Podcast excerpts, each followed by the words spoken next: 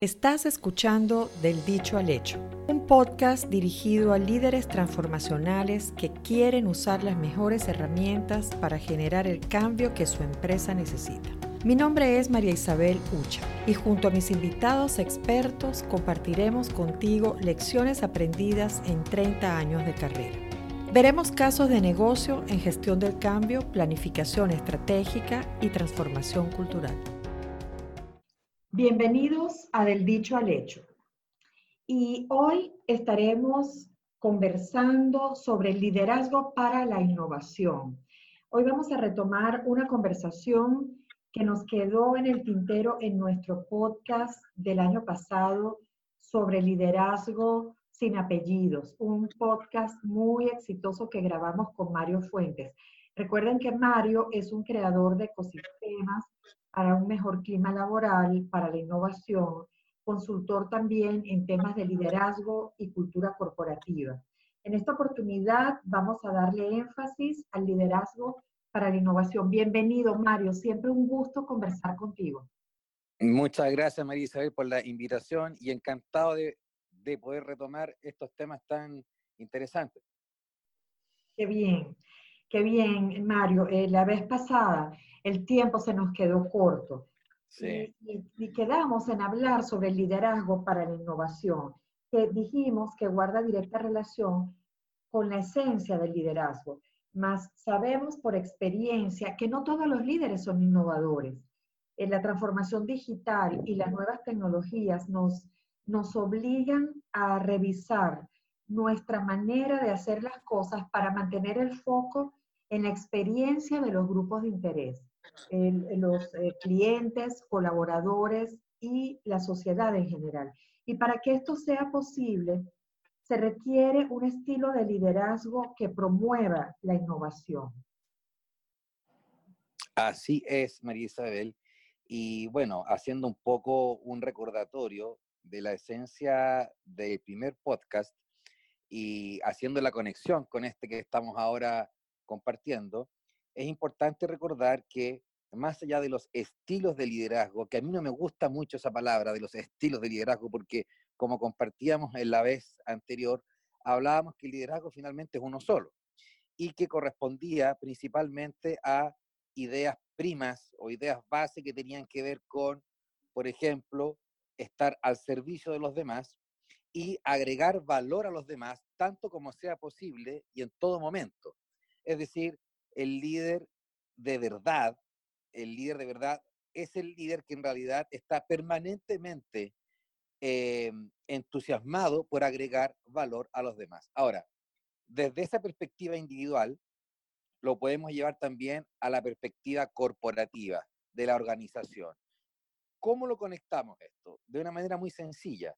Si para poder ser un líder exitoso que lleva a mi gente a ganar, yo necesito estar permanentemente con el entusiasmo y con la voluntad de poder agregar valor y proporcionar valor a mi gente, lo mismo se debiese extrapolar a la compañía, es decir, los líderes de la compañía, independiente que sea desde una red jerárquica, aunque idealmente que sea una red arquía, una red de líderes, esta red de líderes, así como lo individual, también debiesen en lo colectivo estar permanentemente pensando en cómo proporcionar valor a los clientes. Y es ahí como esto se engancha con una premisa que es bastante antigua y no por ser antigua necesariamente la aplican y que es construir un modelo de negocios que esté orientado al cliente. Cuando un modelo de negocio está orientado al cliente, necesariamente debe estar también orientado a la innovación.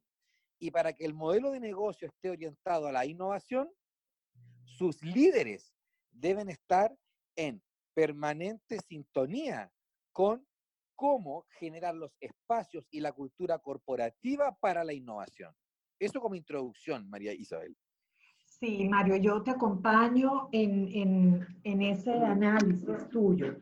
Y, como líder que he estado al frente de una organización responsable por el PNL, y, siempre los recursos son limitados, eh, Pues la innovación es como que lo último en, en, la fila, ¿no?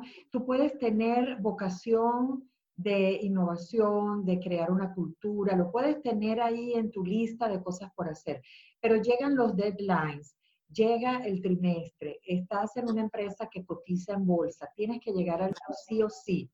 Entonces, el, ese crear una cultura de innovación es algo que requiere que el líder le dé esa importancia y ese espacio.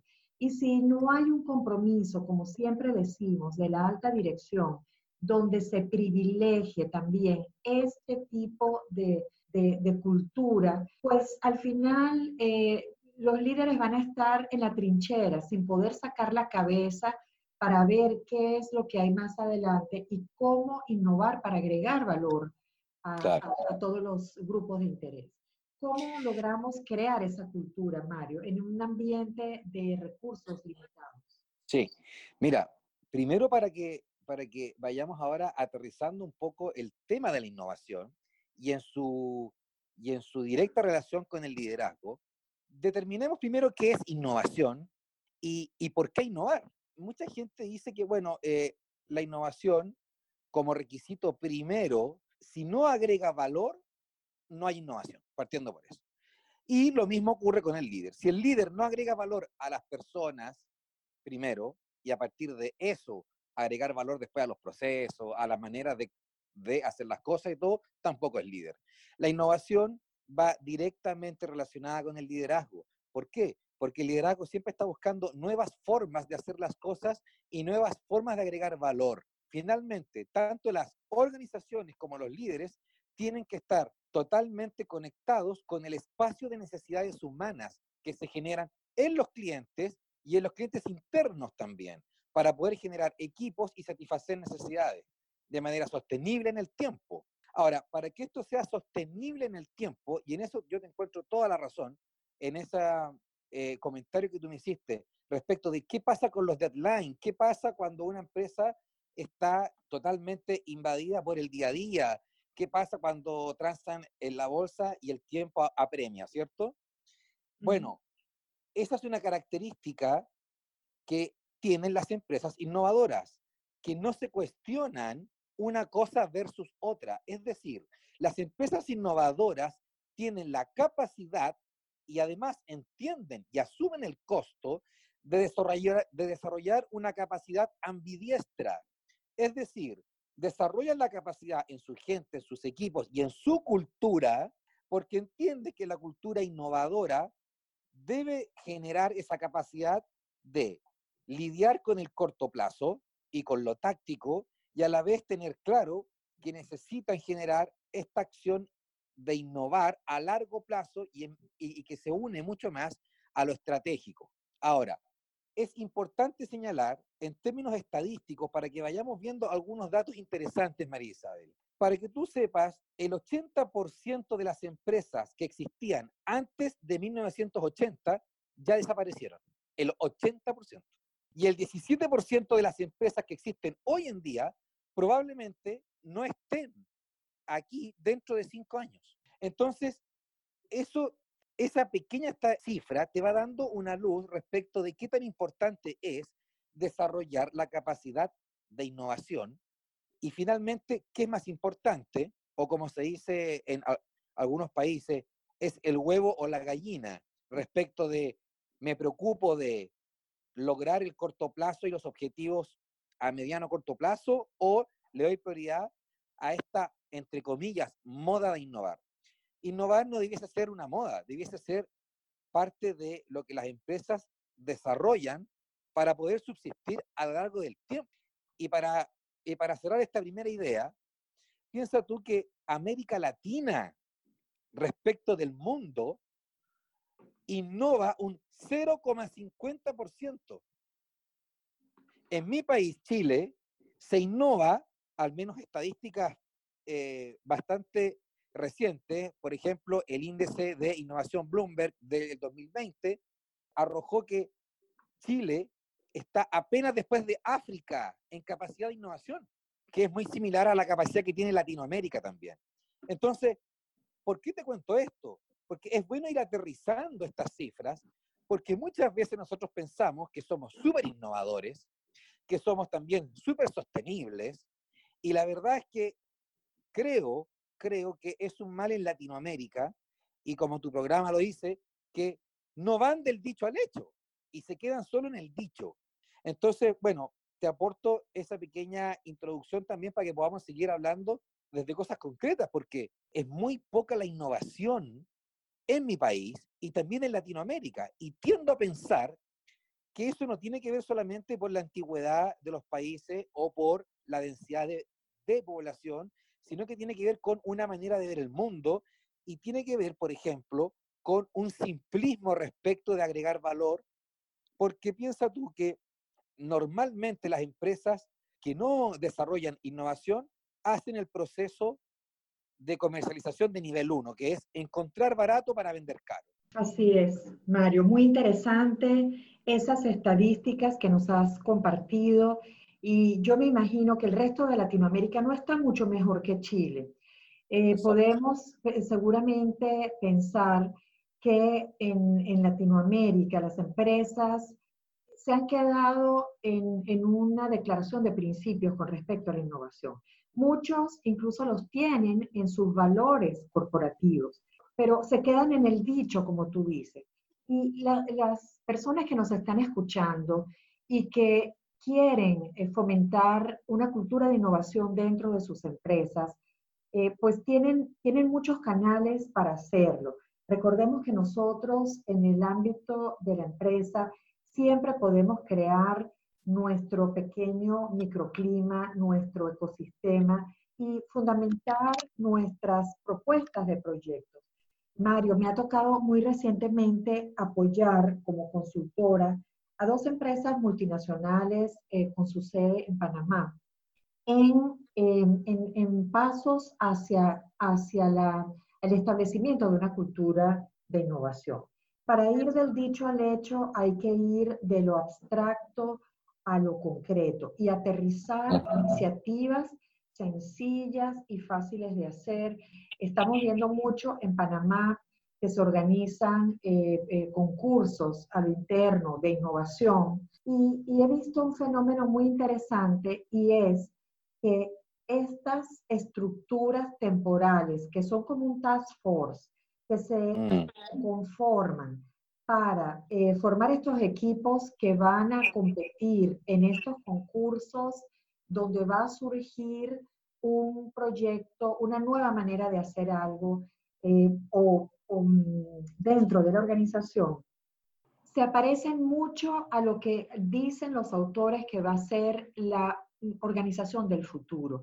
Ya esa estructura jerárquica que establece barreras para que las ideas puedan fluir libremente, no se ven en estas células de personas que están organizando las empresas en el mundo para crear sus proyectos de innovación. En uno de ellos me tocó, me tocó orientarlos. Eh, fíjate, un tema muy importante que los líderes que nos escuchan tienen que tener en mente innovar es, es algo complejo, eh, es, es, un proceso mental que requiere, bueno, primero pues esa, esa idea que viene, ¿no? La idea y luego para que sea innovación, no solamente hay que aterrizarla, es que la caja tiene que sonar. Y si la caja no suena, no es innovación. Entonces, esos equipos eh, tienen que estar conformados con perfiles complementarios entre sí.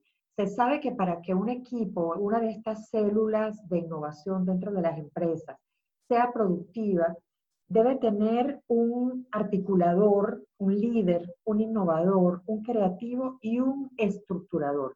O sea, siendo el creativo el que, sabes, como la máquina de popcorn, no sé cómo les dicen en, en Chile. Sí, sí, sí esos popcorn que, ¿sabes? Salen y, y, ahí hay de todo. Hay ideas viables, hay ideas no viables, hay ideas que se pueden monetizar. Hay ideas que, si bien son viables, no están en línea con el plan estratégico de la empresa y no le agregan ningún valor a ninguno de los grupos. De... Por eso tiene que haber un articulador para orientar ese esfuerzo creativo. Tiene que haber un líder para, para liderar, para recordarles dónde está el norte. Y tiene que haber un innovador que es al final el que va a aterrizar esa idea viable en un plan de acción que llevará a la empresa a eh, pues, eh, eh, monetizarlo y, ponerlo en marcha. Entonces, sí. sí, hay empresas, Mario, y, vemos, claro, en América Latina, la, yo diría que la, punta de la flecha la llevan las empresas multinacionales y algunas empresas multilatinas en la región, que ven con preocupación que la región se está quedando un poco rezagada en materia de innovación y que sin innovación va a ser muy difícil entrar con buen pie al, a la cuarta revolución industrial y, nos vamos a quedar atrás. No sé qué, qué piensas de esto. Sí, mira, María Isabel, yo creo, concuerdo contigo. Eh, quizás te podría aportar respecto a estas células de innovación que surgen en los procesos de innovación eh, impulsados o por consultora o por departamentos internos. Y en base, en base a ese tema específico de cómo se desarrollan los equipos para llevar a las empresas a innovar estas células, ahí hay un desafío muy grande, porque los procesos de innovación en las empresas no debiesen depender de personas individuales. Es decir, para explicarlo mejor, no es que una persona esté a cargo de la innovación, y por eso es tan importante que esto se enmarque y se fusione directamente con la cultura corporativa, porque para innovar se necesitan, por así decirlo, ciertos requisitos, ¿ya? Y estos requisitos pueden ser cumplidos de alguna manera si la empresa entera está convencida, por supuesto, desde sus liderazgos primero, para poder integrar la innovación como una capacidad. Entonces, por ejemplo, es muy importante que las empresas estén convencidas que la innovación realmente es el camino necesario para dar un salto. Es el camino. Segundo, es importantísimo que desarrollen una tolerancia a fallar, pero no una tolerancia a la incompetencia, que son cosas diferentes. Justo con eso es súper importante, es muy importante que, que tengan la disponibilidad para experimentar, pero de manera altamente disciplinada, con un método, de innovación. Hay métodos para innovar, independiente que la innovación tenga, por supuesto, reglas diferentes a los otros ámbitos, pero existen métodos para poder innovar de manera, de manera más segura, segura dentro de lo que se entiende en la innovación. En la innovación no hay nada seguro. De hecho, en la innovación lo, lo único seguro es que vamos a fracasar. Imagínate. Lo único seguro en la innovación es que vamos a fracasar. Pero dentro de ese fracaso permanente se esconde el aprendizaje permanente. Y por eso es muy importante que psicológicamente estemos seguros de ser brutalmente sinceros. Junto con lo anterior, es, es muy importante que la colaboración, si bien es colectiva, tenga también responsabilidades individuales, que es lo que tú señalabas. Y el liderazgo debe ser transversal, pero debe ser un liderazgo fuerte, porque la falta de jerarquía no significa falta de liderazgo. Son cosas diferentes. Por supuesto que tienen que eh, estar disponibles a tener recursos para poder impulsar estas iniciativas de, de innovación y tienen que tener claro las empresas, deben partir de la premisa que la innovación no es inmediatez. Entonces, dicho eso, y para cerrar este segundo comentario, es muy importante que tengan claro que no todas las innovaciones son disruptivas. Existe un desconocimiento que viene, eh, ese desconocimiento viene a ser alimentado por la moda, porque las modas, tú sabes que las modas provocan poca profundidad, mucha excitación, por así decirlo, pero poca profundidad. Entonces, muchas veces la gente y las empresas creen que innovación es innovar en forma disruptiva. Y eso es así, pero es así solamente en casos muy particulares. Incluso es así en menos de un 10% de los casos. Entonces es muy importante que entendamos como, como, como compañía y como organización que en realidad la innovación es en su mayoría incremental. ¿Qué quiere decir esto? que sobre los mismos procesos y sobre los mismos productos que nosotros tenemos, vamos encontrando pequeñas mejoras desde la perspectiva de innovación que pueden hacer un mejor producto, un mejor proceso, una mejor manera de hacer las cosas, que no tiene que ver siempre con sacar un producto estrella. Después de, esa, de ese grueso porcentaje de innovación incremental, ocurre que comienzan a aparecer innovaciones evolutivas. Y la innovación evolutiva es lanzar nuevas ofertas para nuestros consumidores o usuarios principales. Recién estamos comenzando quizás a ser disruptivos. Y la innovación disruptiva, que se da en, menor, en, el, en el menor de los casos, es esa innovación que crea nuevas ofertas para nuevos grupos de consumidores y usuarios.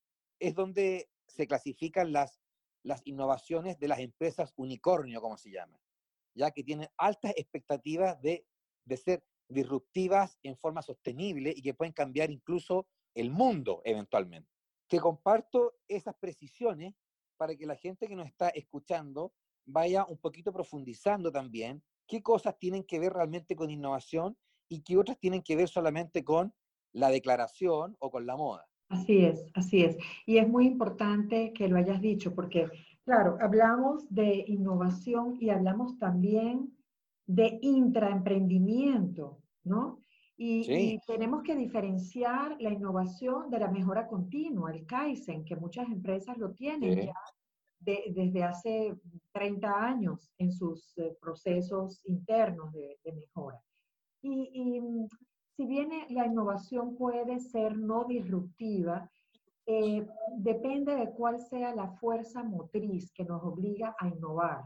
Ahí estoy dejando, por supuesto, el tema de, de lo trendy de lado. Pero lo que nos impulsa a innovar a veces puede ser quedarnos fuera del mercado.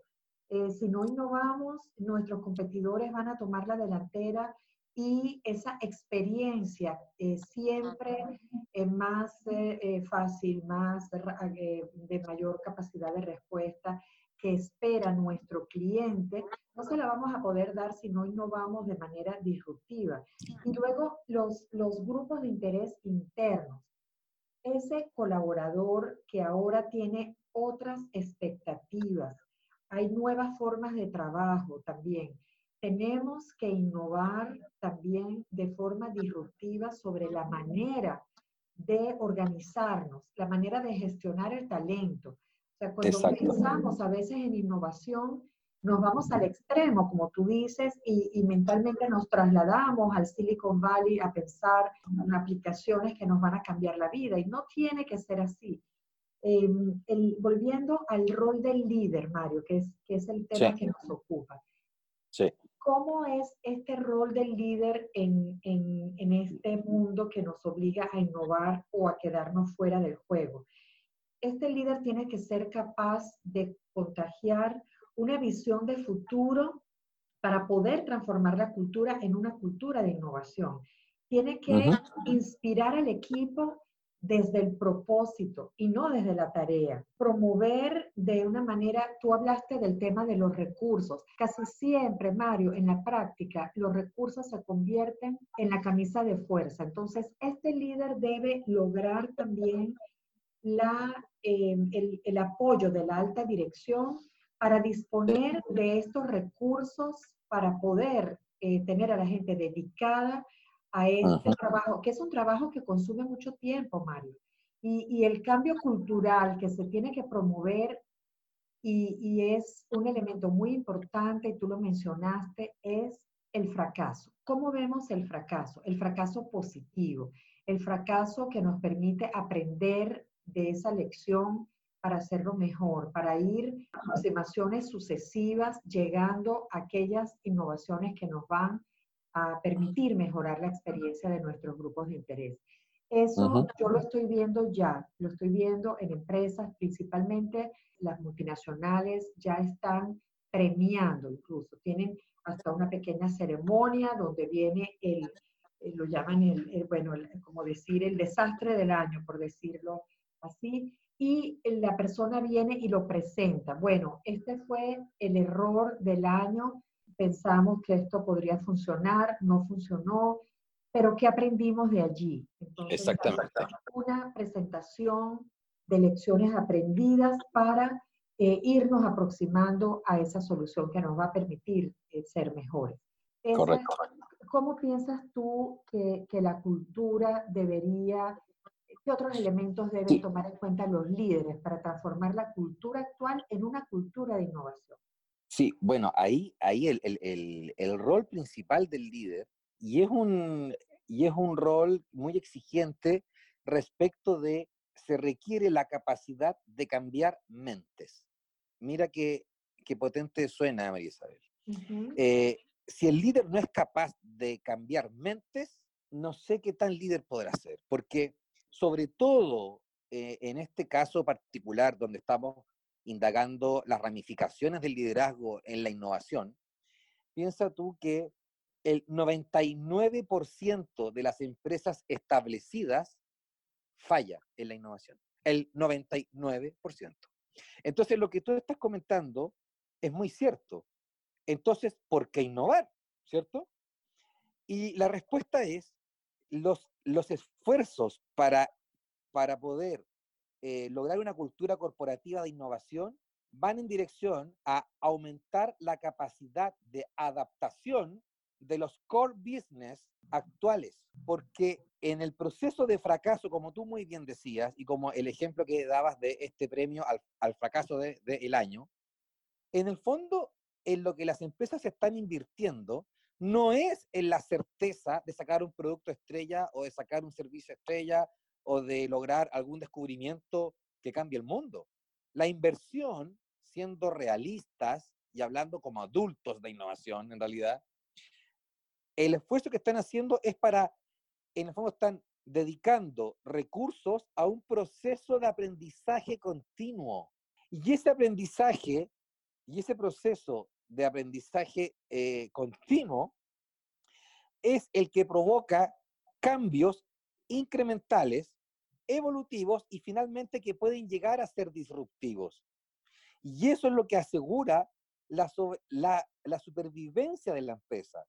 La supervivencia de la empresa va a depender de todo ese capital de aprendizaje que logra acaparar para eventualmente generar innovación disruptiva. Los líderes hoy día que no consideran esta habilidad para llevar a cabo iniciativas de innovación debiesen considerarlo ya, porque de aquí en menos de 10 años van a tener un 70% de posibilidades de ser líderes en sus sectores como compañía. ¿Entiendes? Entonces, es muy importante esto y es muy importante no dejarle la tarea a las grandes potencias y después comprarles lo que ellos descubran. Imagínate que en Chile gran porcentaje de las empresas que generan trabajo son pymes, son empresas pequeñas y medianas. Si como país lográramos una cultura de innovación que empuje a nuestra, a nuestra industria pequeña y mediana a innovar, donde además son ecosistemas que son mucho más permeables para poder cambiar conductas respecto de la innovación, podríamos cambiar la realidad del país, porque las pymes y las pequeñas empresas, en mi país por lo menos, ofrecen servicios que están y productos que están mucho más apegados al cliente, al cliente real, al de la calle. No son monstruos que generan necesidades o commodities. Por lo tanto, ahí también, desde el punto de vista de los liderazgos, de los liderazgos del gobierno, se pueden impulsar también iniciativas no solamente en la empresa privada, para que los gobiernos apalanquen y hagan de puente para que las pequeñas empresas puedan hacer innovación desde sus escasos recursos, pero que puedan tener ese pensamiento. O sea, la innovación finalmente, María Isabel, si tú te das cuenta, es, no es que sea el futuro, la, la innovación es la manera en la cual las empresas y las personas van a poder desarrollarse y subsistir a largo plazo de manera sostenible. Mm, de acuerdo con todas tus apreciaciones, Mario. Y, como el tiempo ya se nos está terminando, he ido tomando nota de los elementos necesarios para promover un liderazgo para la innovación. Si tuviéramos que resumir, podríamos decir eh, que el liderazgo debe dar respuesta a las necesidades de la transformación digital, a las expectativas del talento y las nuevas formas de trabajo. Deben inspirar al equipo desde el propósito y no desde la tarea. Compartir una visión de futuro para transformar la cultura en una cultura de innovación. Promover la innovación y el intraemprendimiento el fracaso positivo, la tolerancia a la incertidumbre y el autodesarrollo. Transformar una organización jerárquica en células o ecosistemas donde estén representados todos los perfiles necesarios para generar proyectos innovadores. Y nos quedamos, Mario, con esa definición de innovación que queremos compartir con quienes nos escuchan. La innovación es un proceso de aprendizaje continuo que permite mejoras incrementales que llevarán a generar innovación disruptiva. Y esa innovación disruptiva es la que permitirá sobrevivir a las empresas en este entorno tan volátil y tan cambiante. Mario, pues nuevamente te agradezco muchísimo esta eh, participación, estos interesantes insights tus estadísticas sobre el tema y nuevamente eh, eres bienvenido para eh, poder conversar, seguir hablando sobre temas de liderazgo y de innovación en el momento que quieras. Un gusto conversar contigo, Mario. Muchas gracias, María Isabel. Encantado y por supuesto que estaremos en contacto. Y con ustedes será hasta otro episodio donde podremos conversar con nuestros invitados para poder llegar del dicho al hecho.